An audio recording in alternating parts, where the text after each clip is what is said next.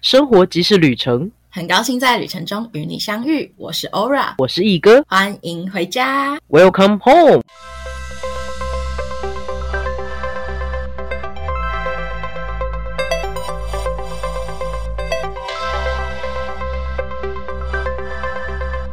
天呢，也是要来跟大家分享一个跟英国有关的故事。可是这个主题呢，我很想跟毅哥一起聊，所以今天就变成两个人的共同单集啦。耶！然后今天这个会讲到跟宠物沟通，然后还有放养有一点关系的故事。但英国放养这件事情跟台湾是完全不一样的。嗯，嗯，所以如果你不喜欢这类的事情的话，可以先跳过这一集哦，不要骂我，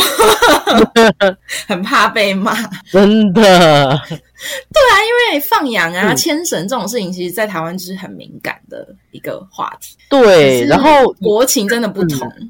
对啊，然后就是看到，比如说像我刚刚看到“放养”这两个字，我就会有很多的问题跟想象，这样对。好，那我今天要先来开头讲，说我这礼拜做了一件事情，就是我嗯找了宠物沟通。哦，然后这也不是我第一次找宠物沟通了。可是是我第一次为了不是自己的宠物，然后找了宠物沟通，超饶舌。哦，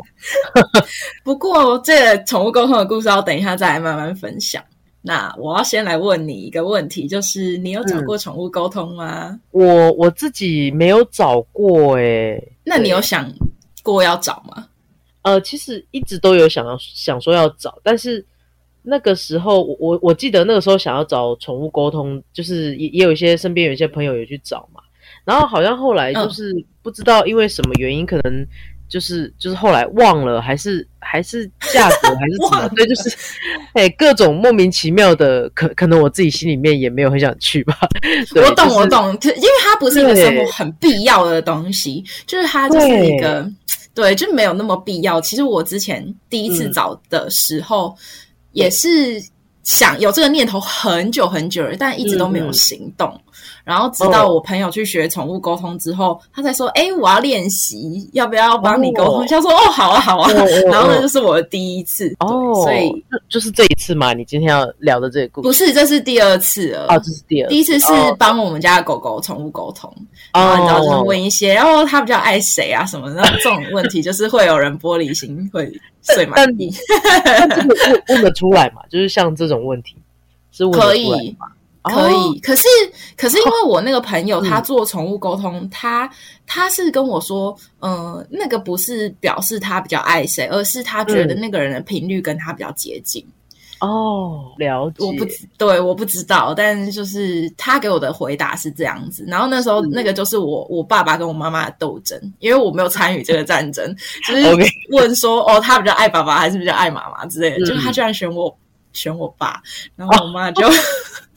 那就是你爸跟他频率，他可能是来自同一个同一个星球的。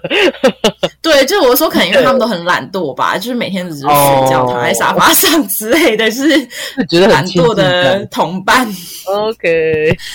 对。反正他就是说，那个没有真的表示说哦，他爱谁比较多，而是那个人跟他哦频率比较近，所以因为他是用画面下去沟通，然后他就是让爸爸跟妈妈站在那边，然后就是他会往谁走去这样子，然后他就是哦往爸爸的方向走这样。哦，所以是是呃，宠物沟通师的，就是等于是他自己看到的一个一个画面这样子。对对对，他看到画面。嗯其实我两次宠物沟通，他们好像都是用画面下去，就是跟宠物做连接。哦，了解。嗯，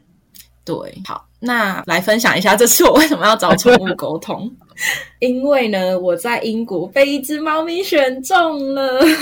哦，之前有听过类似的事情吗？就是动物会自己选它自己的主人，或者是自己找上门，然后赖着不走的这种事情。哦，好像我我我记得就是从小到大都都会有呃类似这样子的一个故事，然后呃我记得比较比较清楚的，我我自己也有经历，哎不算经历，但是是就是到我朋友家之后，然后我有看过那只狗，就是就是我有个朋友，然后他们家嗯，好像据说有一天就忽然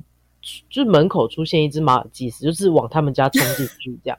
对，然后他们就养了它，然后就就很疼它，然后那只马尔济斯也是就很乖这样子，就是因为它没有什么攻击性嘛，嘿，然后又又很可爱，所以呃，他他们家的人都特别疼爱它，然后他也是就过得很幸福啊，嘿呀、就是把他当成那种就是小他他是男生嘛，然后就是很哦嗯嗯很像那个小王子这样子疼他这样，完全懂，因为我家狗就是过着王王子般的生活。哦、真的哈、对啊，我同学那时候就说：“哦，我妈嗯来帮我搬宿舍。然后呢，嗯他就说：“你妈好奇怪，为什么把你的笔电放在地上，然后狗抱在手上呢？哦 对，因为那是他儿子。你觉得呃动物自己找或者选择人类是真的吗？还是只是一个无意间就是走到这里，要想说，哎，也不知道自己在干嘛？还是你觉得他们是有意识的在选择？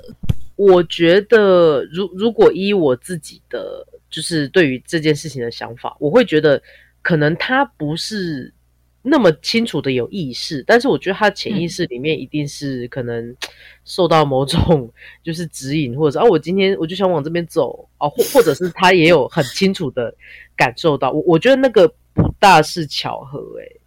对，嗯，我呃，经过透过这次的宠物沟通之后，我就是深刻的，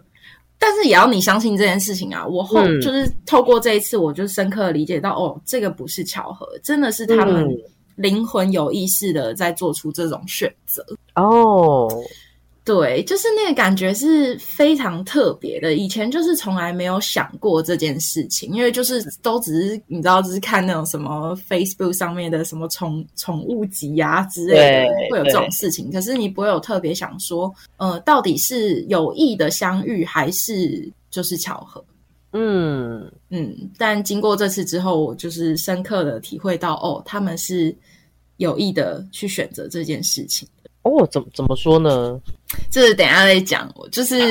这个就是要聊到他呃，就是我做宠物沟通，然后沟通师回应给我的内容。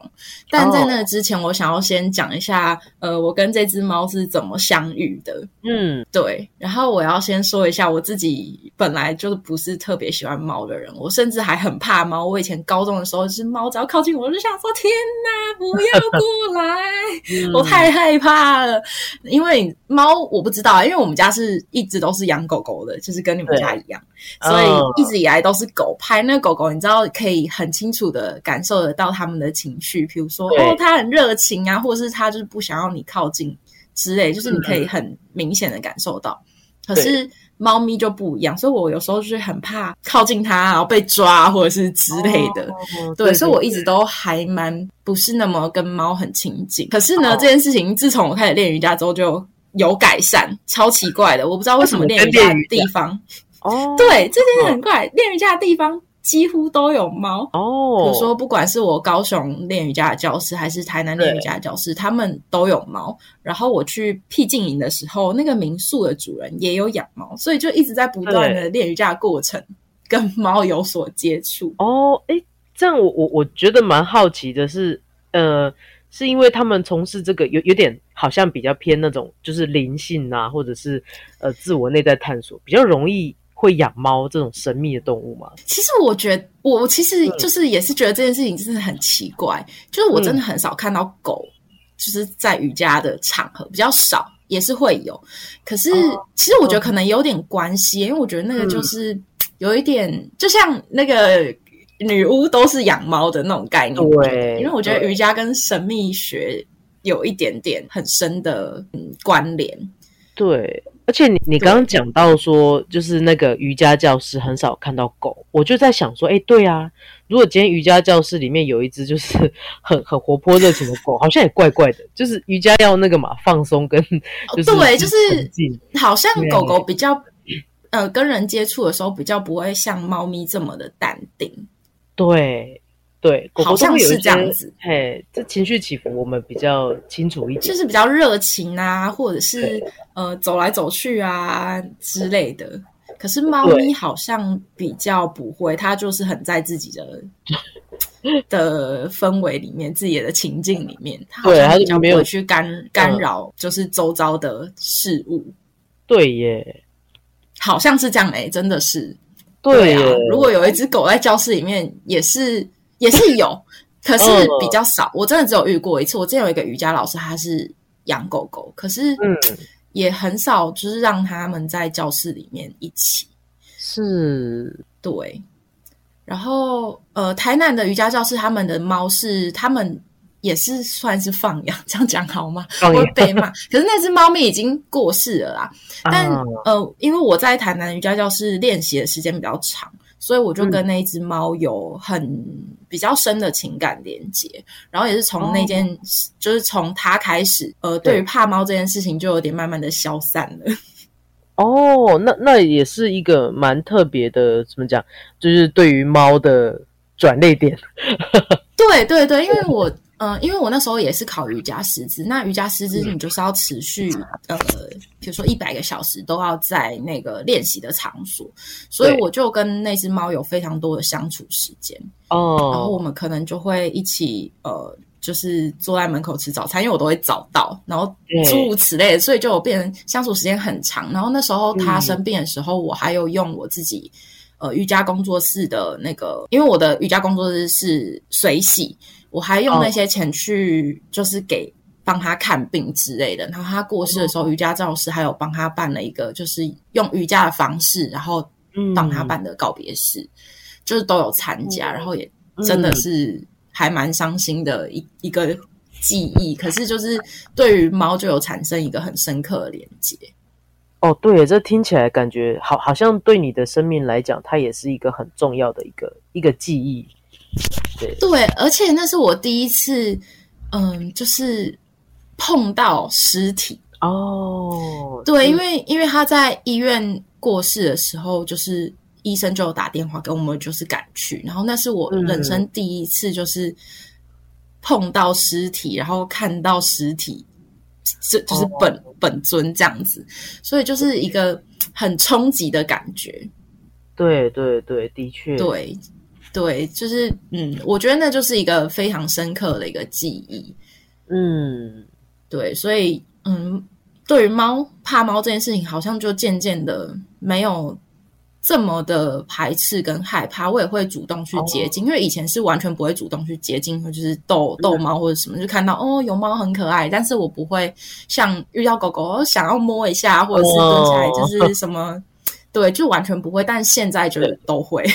都会哈哦，那对，那呃也是一个蛮蛮特殊的一个一个经历。然后我跟英国这只猫咪呢，我们是在八月的一个下雨的晚上，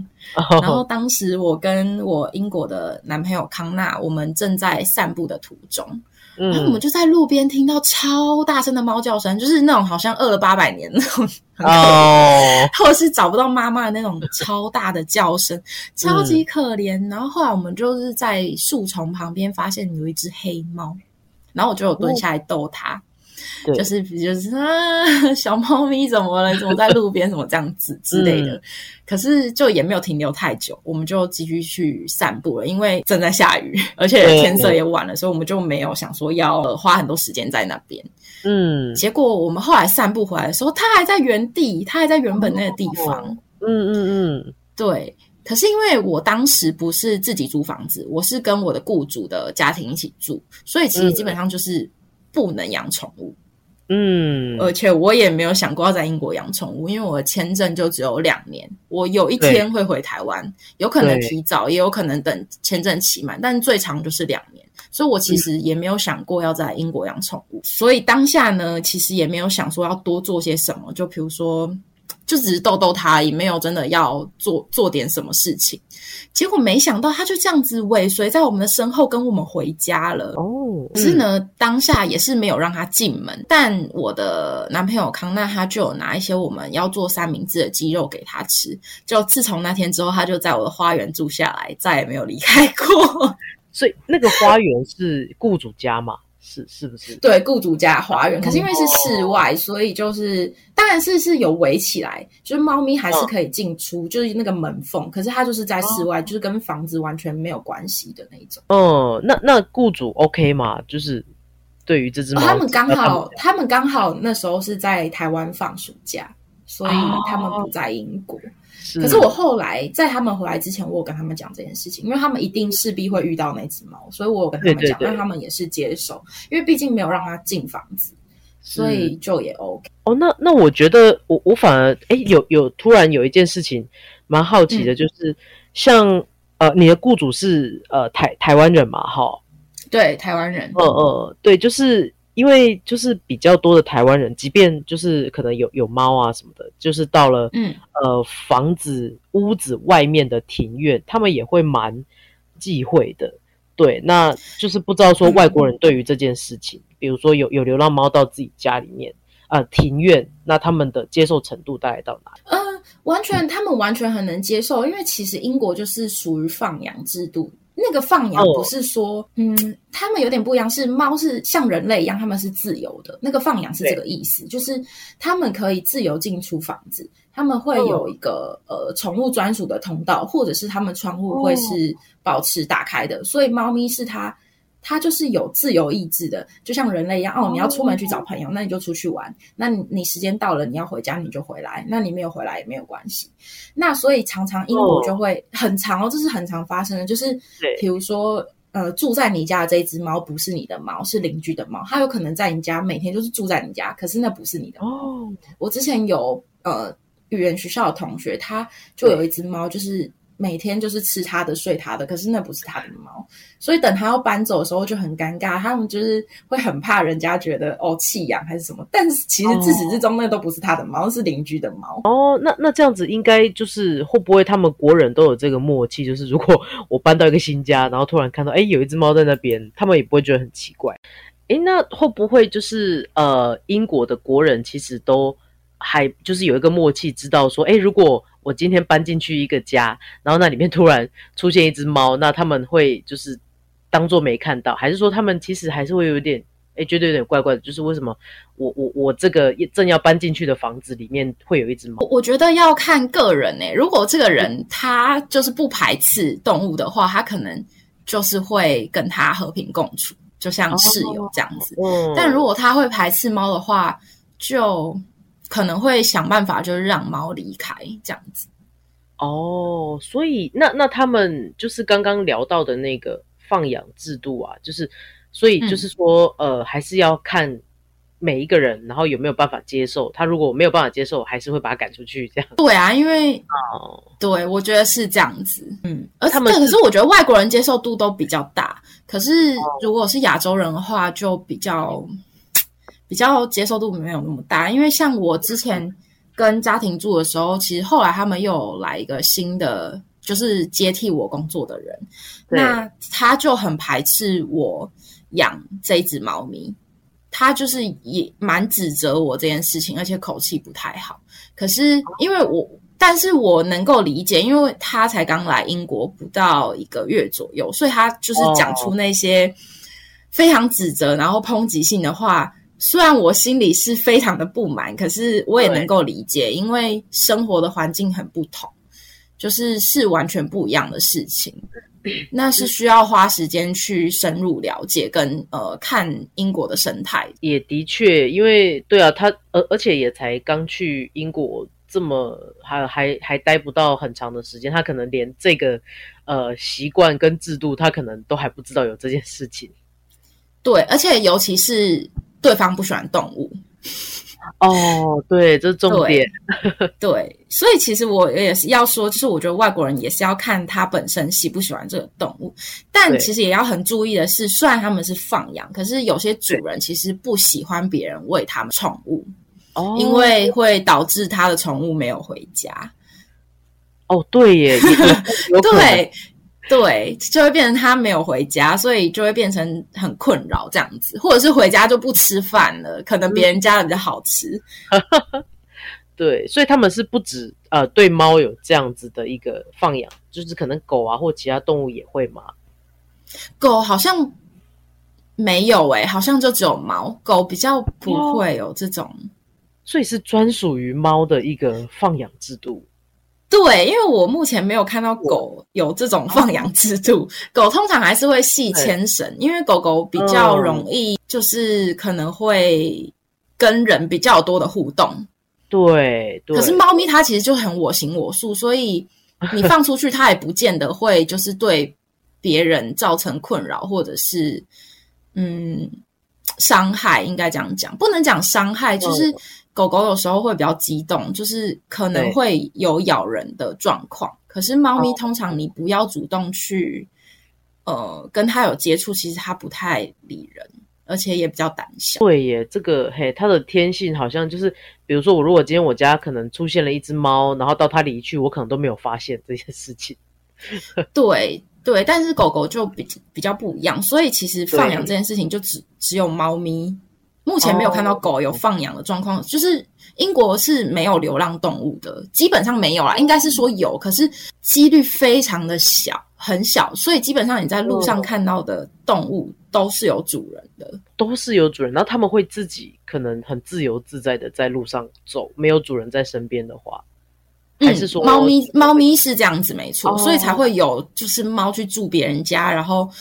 就没回家。之前，呃，因为我这次有在网络上说，哎，我要找宠物沟通啊，问猫咪愿不愿意跟我走什么的。对。然后就有朋友说什么，呃，你应该要先问主人，就是再找宠物沟通。可是因为我自己个人，我是觉得我应该要先问猫咪的意愿，然后再去跟主人做沟通。是。对，因为他就有跟我说，他之前有一个朋友也是住在英国，然后呃，别人的猫住在他们家三年。就是完全跟他生活在一起，要跟他住，就是跟他住、跟他吃、跟他睡。然后他要搬走的时候，他就问主人说：“哎，猫可不可以让给他？”然后那主人就拒绝了。所以他意思是建议我可以先跟主人聊，然后再再找宠物沟通。对，可是我自己是比较倾向于先问猫咪的意见，然后再再来想后续我们应该可以怎么处理这样。哦，了解了解，对。所以英国的猫咪就是在别人家生活，就是 白吃白喝白住是很常见的，好特别啊！没错，就是一个非常酷的生态，就是在台湾放养就不会被骂爆啊。可是因为因为环境不一样啦，环境不一样，因为这里的车或车流量没有像台湾这么的呃嗯复杂，或者是这么的大，对对。因为真真的是很难想象，因为如果说呃你你没有分享这个事情，就是你自己在那边生活，自己看到跟经历到，我觉得我可能这辈子都不会想到说，哎，猫有可能在某一个区域或国家，它是可以呃自由进出每一个家庭里面的，这个真的是很没有办法想象到的事情。对，而且其实我觉得这件事情就是真的，我自己会觉得。蛮友善的，因为他就是像人一样，他可以选择他想要的生活，跟想要跟的人，跟他想要去的地方。他有他自己的生活圈，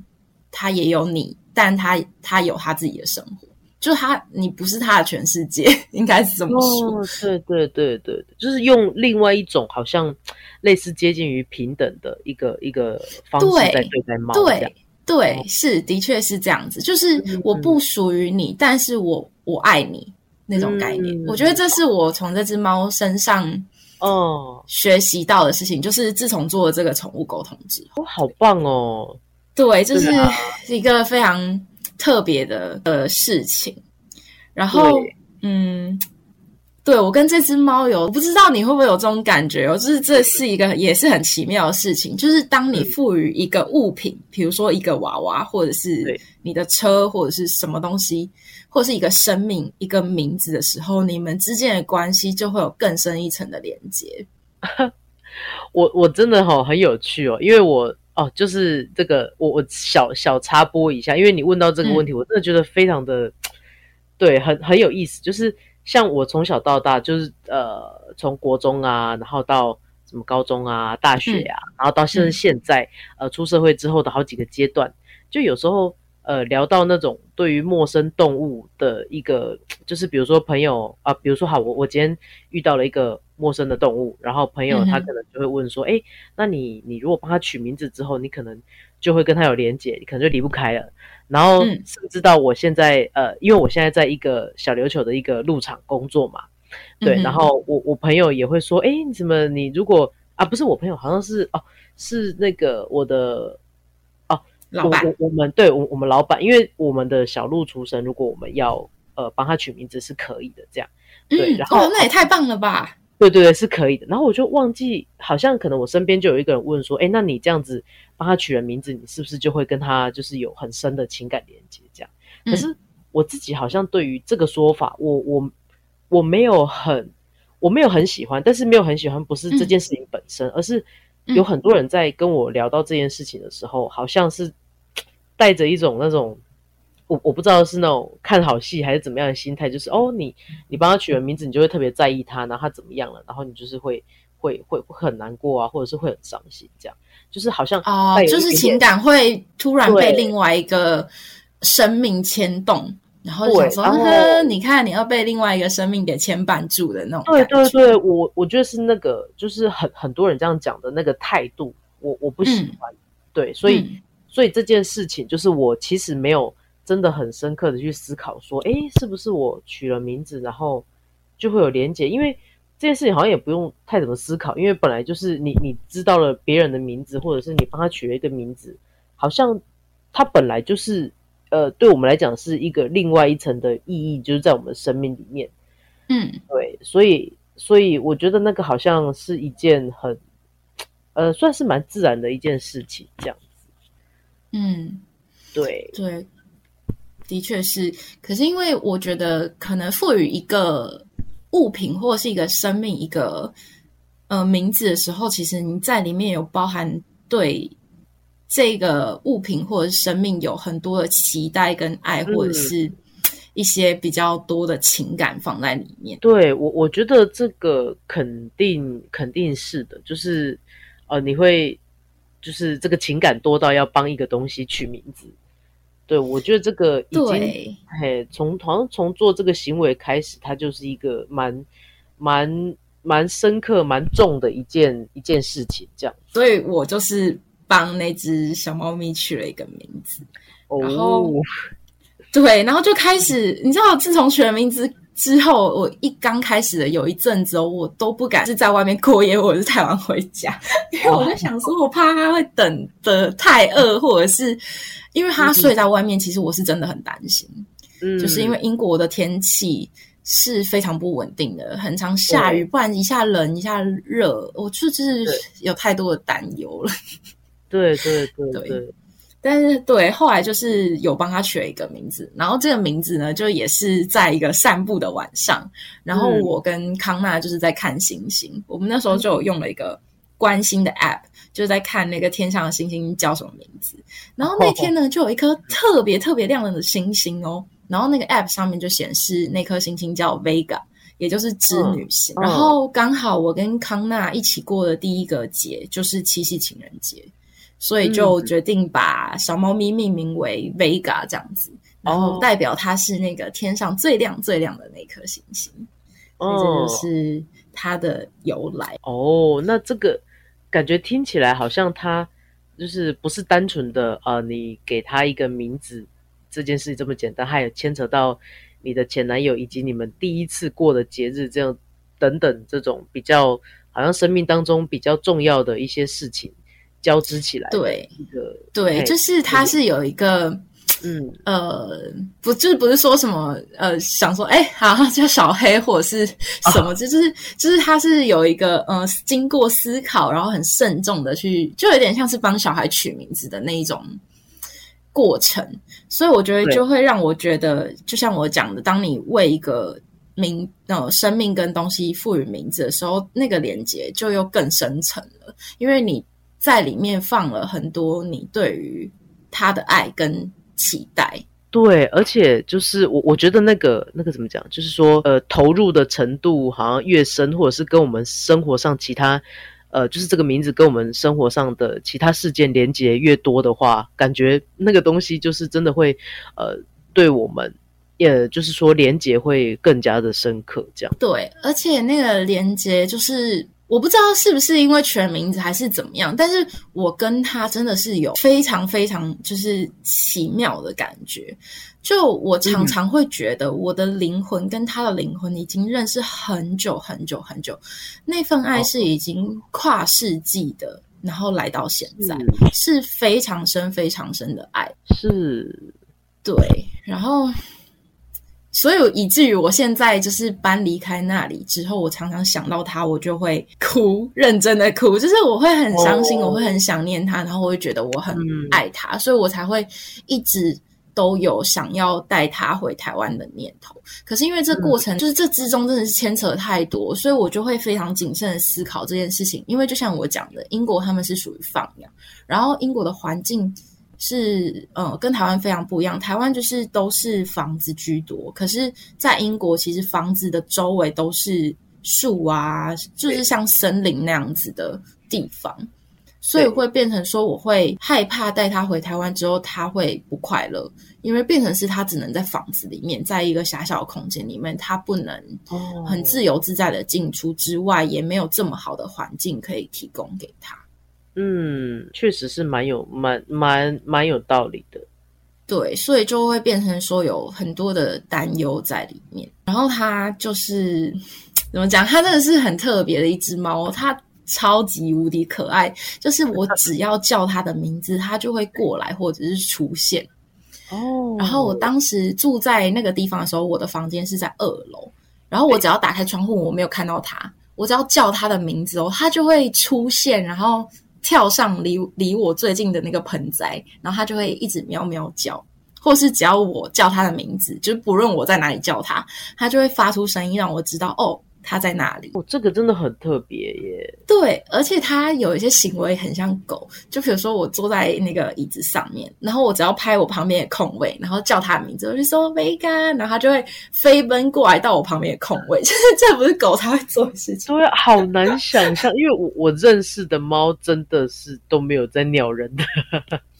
对，呃，但是他不一样，他就是我只要叫他，他就会出现，然后让我知道他在哪里，然后或者是我叫他，你看我拍拍旁边的空位，他就跑过来了，就是他就是非常的不一样。然后我也很常跟他一起去散步。对，这里又要说，就是英国跟台湾不一样，就是牵绳这件事情，就是跟台湾习惯不同。嗯，就是因为我我们没有在用牵绳啊，因为它是自由的。对，所以我们就是。对，我们就而且这里也就是跟台湾的路马路环境是不一样的状况，所以这件事情就是如果不喜欢就跳过。OK，对，他说我们就我们很常会一起去散步，而且是就是没有牵绳的状况下面。然后他因为他是猫，猫的天性本来就是好奇，所以他有时候会被很多东西吸引。然后我有时候就会停下来等他，就是好奇玩，或者是我可能就会继续往前走，然后只是走的比较慢。所以，嗯，等他去探索完他想要的事情的时候，他就会跟上，而且他就是会狂奔都，是超级狂奔的那种，跑到你旁边，超可爱。我每次都会被心脏暴击，那个跑起来，我天呐，超级无敌可爱的。我想说，对我真的很喜欢跟他去散步，我觉得那就是一个非常。嗯，幸福的时刻跟感受，对，而且就是，哎，你能想象跟一只猫，然后走在路上散步，那有多奇怪？对啊，很难想象哎。对，虽然虽然英国人他们很习惯路上有猫，可是他们也是没有看过猫会跟在人身边散步的，所以他们就会说：“哎，这是你的猫吗？”我说：“嗯，对啊。”就是就是有一种哇，它真的是很不一样，它就是可以跟着你。然后非常稳定的陪伴你一起做散步这件事情，我觉得这件事情是很怪，真的很怪。哦，对。然后我有时候要出门啊，不管是走路还是骑脚踏车，他都会就是从家里，然后跟着我离开一段路，他才会。就是回头，或者是去去他要去的地方，所以有时候我真的就是会舍不得出门，因为他就会一直，比如说我在脚踏车上面，他就会一直过来蹭你的脚啊，然后一直叫什么的，你就想说天哪，是要不要出门呢？真的，这种真的是很可爱。所以，可是我后来就是因为我就离职，嗯，所以就面临哦必须要搬家，然后我有打算要带他跟我回台湾。可是，嗯，那时候我在找房子的时候，其实也有特别考虑说要找能够养宠物的房。对，不过我一直都不太确定它到底有没有主人，因为就像我说的，英国其实很少很少，非常，其实我目前真的没有看过流浪动物啦，就是那几几率真的太小了，所以其实我心里是觉得它应该有主人，有主人，虽然它住在我的院子，可是英国真的不太会有流浪猫。对，然后猫住在别人家也是一个很普遍的事情。再来就是它很干净，因为我不知道你有没有摸过，就是真正的流浪动物，它们其实毛摸起来会有一种黏黏的吗？那是叫黏黏吗？我就是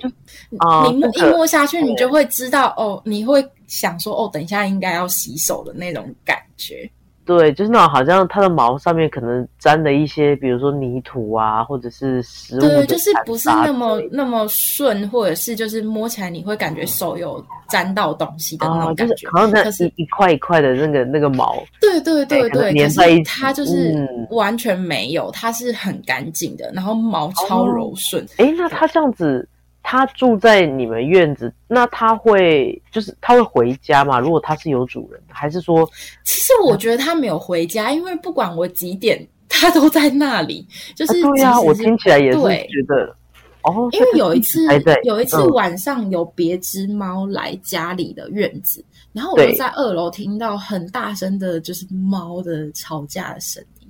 所以它就是一直在那里啊。然后我早上因为。因为早上小孩他们要上学的时候就会很早嘛，比如说呃，我可能六点多七点就要起来，他还是在那，所以我觉得他没有回家，还是他他是有点像那个转换成人类，就是他是时间管理大师，有没有让你发现说他其实回家了，但是你不知道？也也有可能，也有可能，可是因为 我是很固定的在提供他三餐。所以，可是对，但是搞不好他真的有回家，或者是可能我出门之后他就回家了。对啊，好神秘哦。所以其实我是很确定，但是他真的很干净。是是，对，所以我后来就是为了要确认这件事，因为我总不能就是直接贸然把猫带走，或者是对，所以我后来就是为了要确定这件事情，我就有在 Facebook 的社团上面发文帮他找他的主人。可是就是一一直都没有下文，然后他们有有会他们会打晶片吗？会，他们是规定一定要打的，所以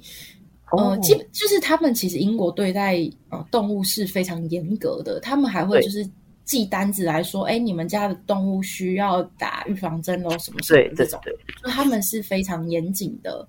对待动物这件事情。那那你有带他去？呃，找有没有晶片吗？有，嗯，英国他们很特别，我觉得可能因为这种事情很常发生。对对对，等下会录到我室友讲话，应该没关系，就是跟大家讲一下，那是我室友 他们在讲话。好，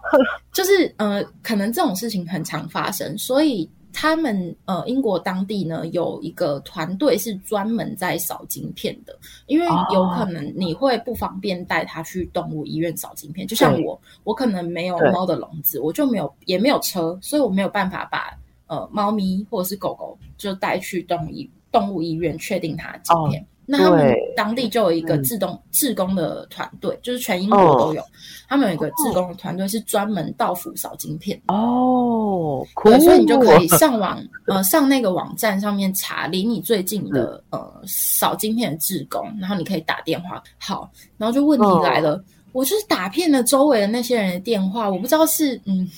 不知道是这是怎么回事，不是就是说他没空，就是没有接电话。对，所以其实当下想说，已经离我要离开的时间其实非常接近了，就有一点紧张。那还好，我在后来在社团上面就有一个团主，他就是愿意帮忙，他就帮我联联络了另外一个有点像是呃收容中心的呃团队，然后他们也可以到府扫晶片，所以就请他们来扫晶片。哦，结果后来。就是它真的是有主人的，其实也不难想象啊，因为就真的很少流浪动物，那它就真的有主人。后来就有联络主人，然后请主人来接它。然后主人来之后呢，我有跟他留联络方式跟地址，就是希望我有空的时候我可以去看他这样子。结果后来发现，嗯，他家跟我家就是走路只需要五分钟而已。很很近，超级近，超级近的。哦，然后对，而且在我要搬走之前呢，就是他主人已经来接他回去了，但他还是每天都来。哦，那啊，那他难怪，因为住那么近，难怪就是他如果有回家，你可能不会发现到这件事情。对，然后呃，我搬走之后，他还是有再持续来一阵子，然后后来就没有再出现了。哦，所以所以你知道他持续可是，你知道，我就会忍不住想这件事情，对，就是我会想说，他就是真的很爱我，我自己觉得，我自己觉得，嗯，就是因为他家距离我只要不到五分钟的距离，那英国又这么常下雨，外面又这么冷，他宁可下雨，然后又很冷，然后待在室外陪我，他也没有打算要回家睡觉，虽然可能有，是。所以我就会想说，最后就是这就是我为什么会就是一直想说，哎，我是不是呃要带他走，还是什么样子的对对一个对对，原因？哎，只有五分钟，哎，为什么不回家呢？你宁可在外面淋雨，因为我很常看到他在外面淋雨，因为他就在院子里，所以那个雨下的这么大，他就是还是在那里。哦，是而且其实我出门的时间其实不多，因为我在、嗯我的工作就是在家工作，所以我在家的时间其实是非常长的。那他就是一直在那，虽然我不知道他到底抓到什么空档回家就是了，真的很神奇耶，所以我就因此就是一直纠结到现在，直到上个礼拜，哎，这个礼拜我就找了宠物沟通，因为因为、哦。呃，台湾有规定，如果你要从外境带宠物回台湾的话，要提早六个月打狂犬病疫苗。哦，好早，提早对，所以六个月，如果我要做这件事情的话，呃，我就得提早跟主人谈，因为我必须要做后续的那些事情，才有办法把它带回台湾。那我就是。后来就决定，好，那我就先找宠物沟通，然后问问他的意愿，然后我们再来处理后续的事情。如果他对。有要跟我走的话，嗯，结果对，就是非常出乎意料，他没有是对，因为我一开始觉得这个只是一个很简单的要或不要的问题。哦，我当时还就是跟那个宠物沟通师说，哦，我只只有要问一题，那我应该，因为你知道，嗯、那个宠物沟通师是台湾人，所以我们有时差，所以我就跟他哦说，哎、我只要问一题，那这一题我可不可以就是不用在线上？就是因为宠物沟通，他们其实只需要照片，然后跟你要问的问题就 OK 了。对对对，然后他就说，嗯，也是可以，但是他还是建议我能够在线上，所以后来我们就敲了一个时间，呃，在线上对沟通这样子。然后我就问了这个问题，说，哎，呃，想问他愿不愿意跟我回台湾？那他就说，嗯、他需要有一点时间考虑，因为他说他对于现在的生活他并没有不满意，对，然后他对于他现在的养育者，因为他养育者好像是情侣还是夫妻，我不太确定。是但有一个男生养育者，他说他对他有一份依恋跟约定，哦，所以他对我只是呃互相尊重的朋友关系。啊，对，然后他就说他很愿意陪伴我，是因为他知道我需要一点支持。然然后他就说，他说我内在啊有很多就是情绪的焦虑。他说我很少主动就是跟谁表达我呃这些内在的感受。哦，然后他就说我总是表现出哦我很好啊什么之类的那种样子，对，所以他知道我需有需要被照顾跟安抚的地方，所以他才会花时间来陪伴我，然后让我稳定下来。哇，这听起来怎么有点感觉？你知道，对，而且你知道我当时收到这个讯息的时候，我是哭到不行的，嗯。而且你知道那个开我们呃接触的起源是，我觉得他需要被帮助，但其实嗯。是他来帮我，嗯，对对对对，所以整件事情就是跟你原本预想的其实是完全不一样的。那之所以它会影响到，我觉得他们是有意识的在做这件事情，就是因为这个原因。哦，我我觉得刚刚我我就是呃，其实你你前面在讲，我忘记讲到哪里的时候，就是哦，嗯因为我们刚刚不是前面你还没有公布答案的时候，有一直在讨论说，哎，他是不是很想跟你回来？可是不知道为什么你在讲那一段的时候，我我真的心里面也有觉得说，哎，他是不是其实跟你的相处是在这段时间里面有一个可能他或者是你，呃，你你们两个之间要共同完成的一件事情。嗯，对，然后我就哦，又又听到原来他的答案是要陪伴你，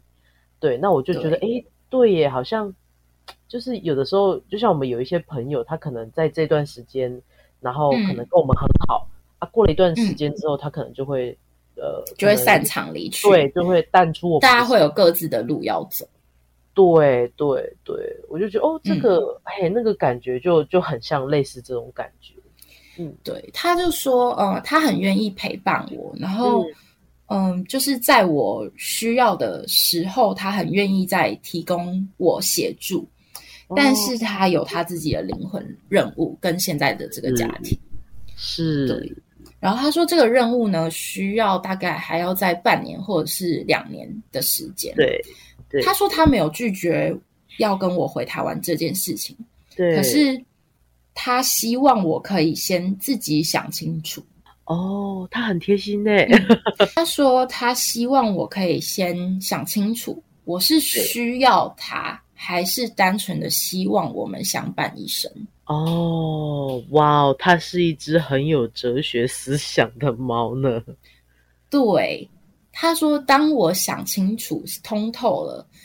他就会让我知道他愿不愿意跟我走。哇，这个我觉得他他好有怎么讲，好有好有智慧哦。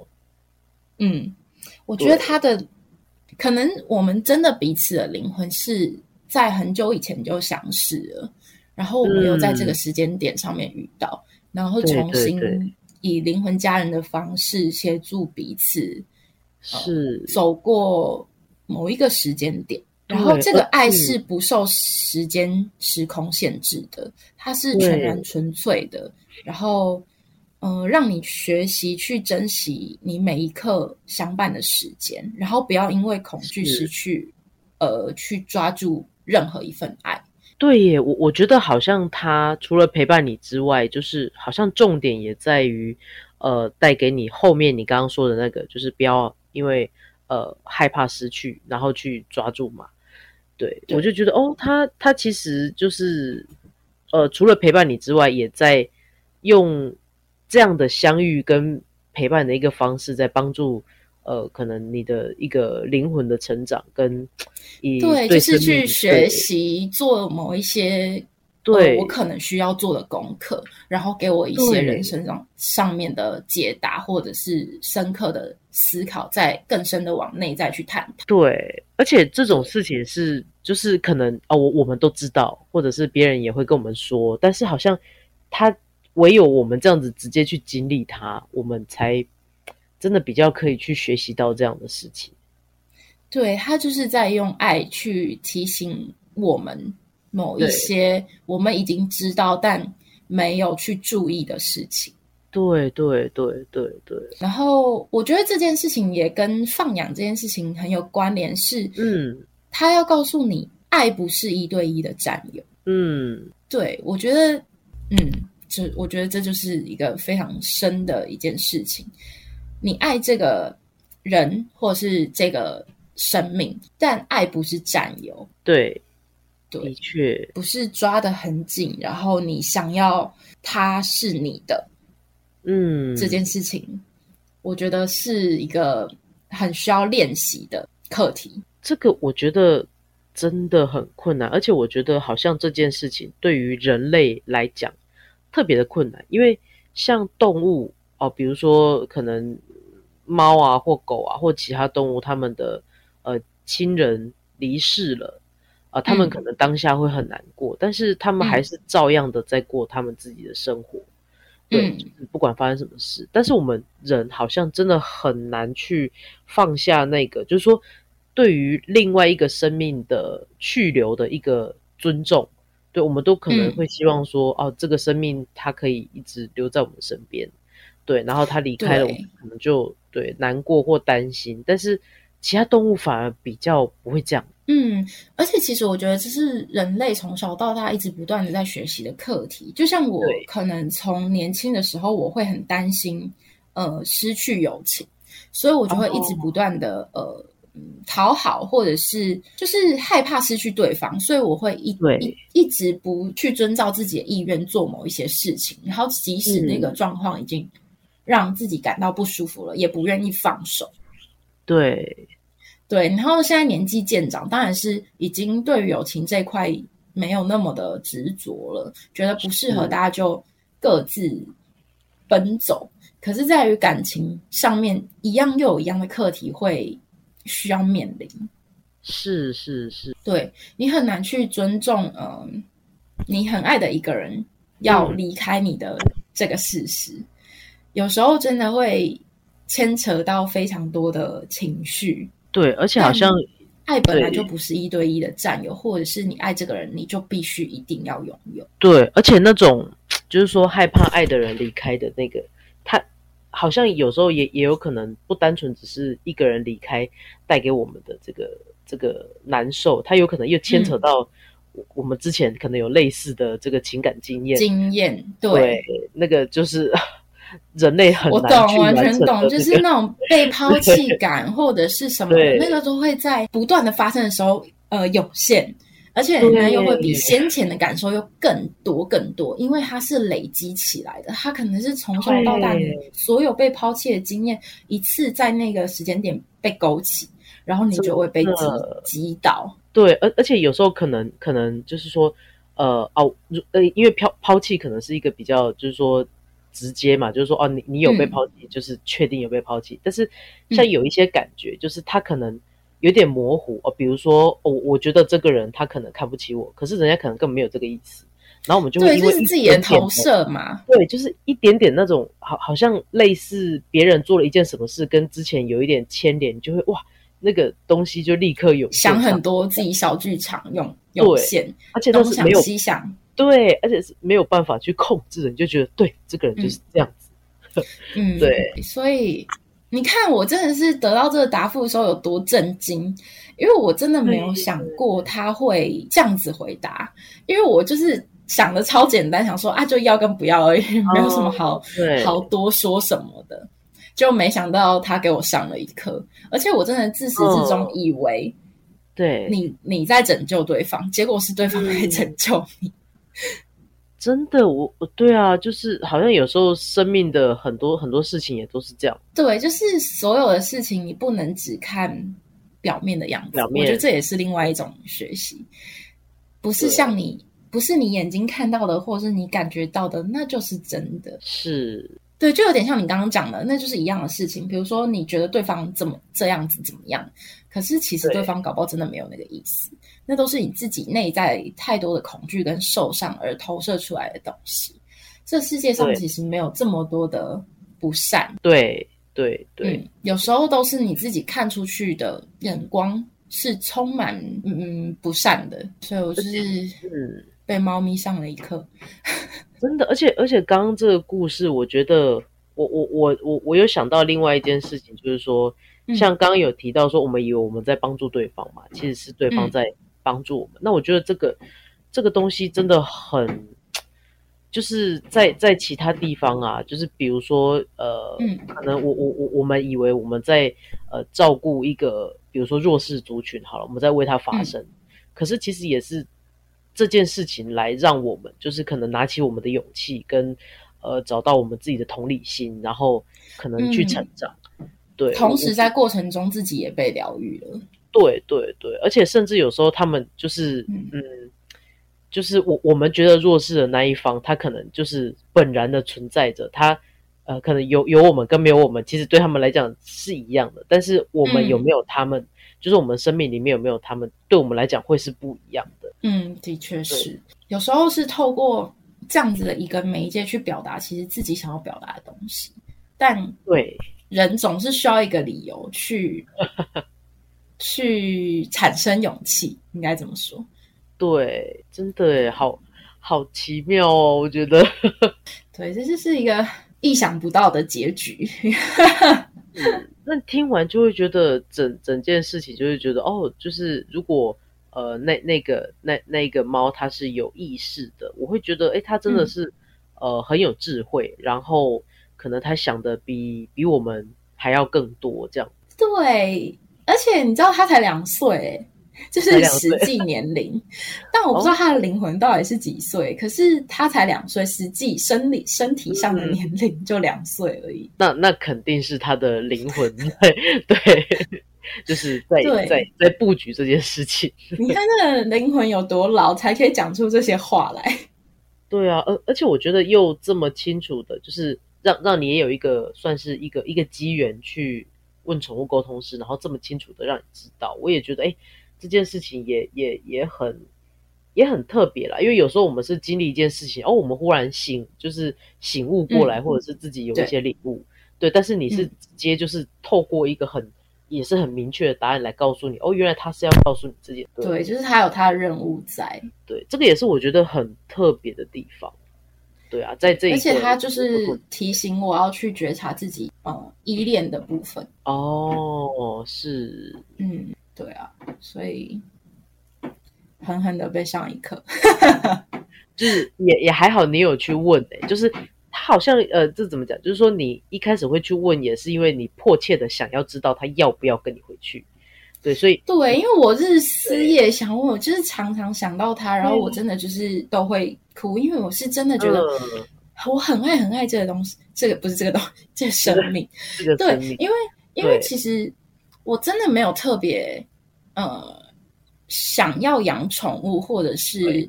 想要养猫，因为其实你知道，跟当你拥有一个宠物的时候，你就必须为它人生负责。那你也知道，我就是从以前到现在都不是一个特别稳定的人。比如说有稳定的工作，或者是稳定的生活圈，嗯，或者是会待在一个地方很久。就我一直都是一个还蛮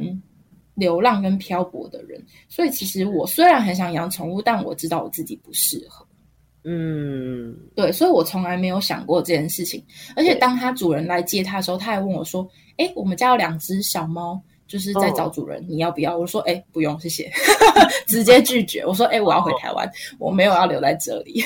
哦，对，可是他是我唯一一个我觉得我可以为了他去努力的一个生命。嗯，因为你要做这个决定，你就势必得做一些生活上的改变。对，嗯，我不会说他是放弃，我觉得那个是牺牲，因为你愿意做这件事情。对对对对，嗯，而且刚刚刚我我觉得还有有一件很有趣的事情，是因为就是比如说像像呃我们刚刚有提到说，可能他在呃教会我们要怎么样呃不就是说不去过度的依恋嘛，对，但是其实我刚刚想了一下，就是反过来讲，呃，也就是你有这么强烈的渴望想要跟跟他在一起，那所以你才会去问宠物沟通师，然后你才会得到这样的答案。对，所以好像这就是这个这整件事情的环节就缺一不可，就不不论是你的强烈的渴望啊，或者是你的对，就是我觉得全部都是安排跟扣在一起的。对，而且这样也代表说，其实你那个强烈的渴望，它它没有不好，它只是一个就是真真的你你原生就是 一的的一个内在的爱嘛，或者是一个一个很。很纯粹的一个一个一个欲望，对，所以我就觉得哦，这个很很特别耶。对，如果你没有那么想要这件事，你就不会知道这一切所有的这个布局这样子。对，而且我也不会就是这么固执己见，说哦，我去一定要找先找宠物沟通，而不是先找主人谈。就是其实也是很怪啦，怎么会有人会先找宠物聊，而不是 先跟主人说，哎，你愿不愿意把猫让给我？真的，因为其实你一开始在讲的时候，我也想说，哎，对啊，如果说就是常理嘛，我们应该要先问主人，因为如果主人不答应，我们即使问猫，可能也没有用。这样，对啊，其实是这样也没错。可是因为我就会觉得，他如果愿意走，那我们才有后续嘛。那如果他不愿意，我们就不需要就是打扰他现有的生活。哦，对，对，我的想法是这样子。所以还好，你有听从你的直觉跟你的原始的渴望。对，结果得到这样子的答案，实在是非常惊讶。我真的是没有想过，也没有想到。对啊，你知道这这个这个结果，就是我不敢去问宠物沟通师的原因，因为我怕听到一些呃，我 就是呃没有办法接受啊，或者是意料之外的一些答案。对，哎，真的吗？可是你你不觉得这就是一个礼物吗？对啊，可是我害怕，因为因为我自己就是。呃，因为我我我我有养两只，就是米克斯嘛，之前，对，然后但是后来有一只过世了，然后它过世的时候有有有一点，就是反正就生病啦，然后没有没有走的没有走的很顺，然后在他的有生之年，因为呃我我是跟家里面的人住，就是跟我外婆住。然后也有一些表弟表妹亲戚之类的。对，那呃，其实狗狗一开始的时候，家里面的人是极力反对我养，就是这两只狗狗这样。对，所以我用了各种方式，一开始让它住在车上，然后可能因为住在车上的关系，就是因为毕竟在外面，然后那那边我们家附近有一个学校啊，我的车都停在学校的围墙的旁边。对，所以可能就是小小学生可能上下课都会去，因为里面有狗，大家可能会好奇，可能会看呐，还是干嘛的？对，所以就造成他们就是从小到大非常非常容易受到惊吓。然后一直就是没有安全感，即便到了屋子里面，然后因为呃家里面的人一开始就是反对，所以一开始也没有对他们很好，就是好像我我自己啦，我我自己会一直生活在那种快要失去他们的恐惧里面。那我觉得他们也是很恐惧的，所以好像我我觉得这两只狗，我我觉得呃我没有把他们照顾的很好。对我有点能够理解你的那一种恐惧的感觉，因为就像我之前讲的那个后来新来的要接替我工作的人，就简称他是前室友好了。哦，嗯，他 他是非常的不友善，对于这件事情，他就会造成我心里的压力。虽然那个房子不是他的，那雇主也没有说什么，可是因为当下就只有我们两个，所以变成我在喂养他的时候，其实是精神压力非常大的。因为毕竟花园它是一个共享空间，哦，是，嗯，对，所以我能够明白那种恐惧跟压力的感觉，真的，唉，嗯，就不知道下次如果我真有机会去问的话，会问出什么？那那你恐惧的是什么？你恐惧的答案是他过得不快乐吗？还是他责怪你吗？还是怎么样？我觉得这些都是，哎，对啊，就是我我自己有一个我觉得愧疚感，嗯。嗯，但我觉得也有可能解铃还需系铃人哦。也许问了之后，这件事情就解开了。因为我必须说，嗯，动物他们的想法跟爱是很纯粹的。对对，嗯，所以我不觉得他们会有对于你很深的恨意或者是责怪。其实我觉得他们是能够理解的。即使他们有一些，我觉得有点像是我理解我的父母。就比如说我，我其实从小到大其实对他们有很多的不满。可是当我长大之后，我理解到，嗯，他们是第一次当父母，然后，嗯，他们那时候资讯没有那么发达，所以他们不知道要用什么样子的方式去对待我才是适合我的。对他们没有不爱我，他们是爱我的，只是那个方式是不那么适合我的。那连自己对待自己都有可能会用错方式去爱，那何况是别人对待自己？是是。所以，嗯，当我成长之后，我对于这件事情，我不觉得我对他们有任何一丝的责怪，因为我觉得他们是爱我的，只是他们不知道该怎么做。那。那个是我自己的课题，不是他们的问题。是，所以我觉得反观，嗯，你的狗狗跟你的关系可能也是一样。对啊，我就，对，可能在我嗯，就是哪哪天有空，可能真的会去问一下吧，因为毕竟两只已可能要等时机点吧，就像我拥有一个时机点，嗯，这种东西都不是那么的急。急切的，对，就是反正会有一个适当的时机，它就会发生。对，就是该做的时候，你就是也打不掉的。对，该接受的时候，他还是会来找你。没错，就像我那个念头，就是觉得执着的，觉得我必须要找宠物沟通。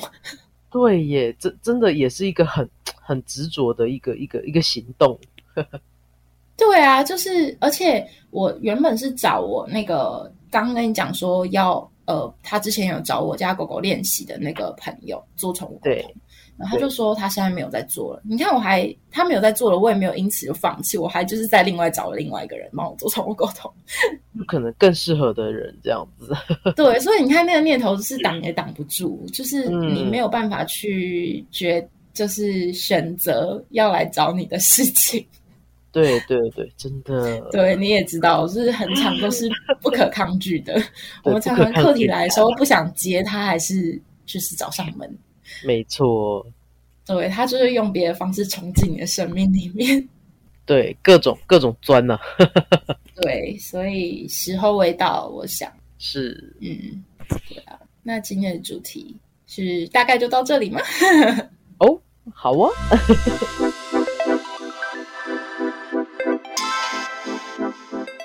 生活即是旅程，我们路上见，拜拜，拜拜。